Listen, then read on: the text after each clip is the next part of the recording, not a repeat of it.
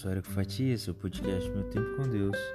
Eu quero compartilhar com você hoje a palavra de Deus está em Lucas, capítulo 5, verso 30 a 31, que diz assim: E os escribas deles e os fariseus murmuravam contra os seus discípulos, dizendo: Por que comeis e bebeis com publicanos e pecadores? E Jesus respondendo disse-lhes: Não necessitam de médicos que são sãos, mas sim os que estão enfermos. E o 32 diz assim: Jesus disse: Eu não vim chamar os justos, mas sim os pecadores ao arrependimento. Eu quero falar hoje um pouco mais sobre para quem Jesus veio. A verdade é que Jesus veio para todos nós, porque não há um justo sequer. Todos pecaram e destituídos da glória de Deus estão. Mas a verdade é que muitas pessoas fazem coisas boas neste mundo. Mas a bondade delas não é suficiente para salvar. As pessoas, elas podem ter muita, muitas condutas boas, mas em alguma área da vida você vai ter um desvio, uma falha. E, e é natural, porque nós nascemos no pecado. A questão é: existem pessoas que praticam reiteradamente pecados, estão acomodadas no pecado e pensam que é normal. Jesus ele veio para lavar as nossas vestes e tirar todo aquele pecado, tudo aquilo que nos afasta de termos uma vida saudável, uma vida santa, uma vida com qualidade de vida. Quando Jesus ele nos mostra que o pecado não é bom, o que ele está mostrando é: filho, eu quero te dar vida. E isso é tão claro porque a Bíblia diz que a consequência do pecado, o resultado, o salário do pecado é a morte. Ora, quem em sã consciência quer morrer?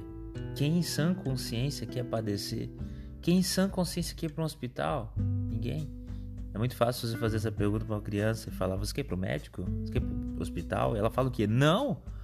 Porque, muito embora a criança ainda não tenha, a depender da idade, um desenvolvimento pleno do cérebro, ela sabe que no hospital e no médico significa que ela não está bem e que provavelmente vai doer, que não vai ser legal.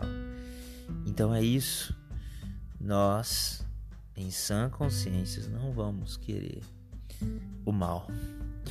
E o pecado ele é muitas vezes travestido, revestido de uma coisa boa. E aparentemente ele pode ser até no seu início doce, mas o fim é amargo como um fel. E a consequência é a morte. O que Jesus vem nos mostrar é que ele nos liberta desse amargor. Ele nos liberta daquilo que pode levar o ser humano à morte.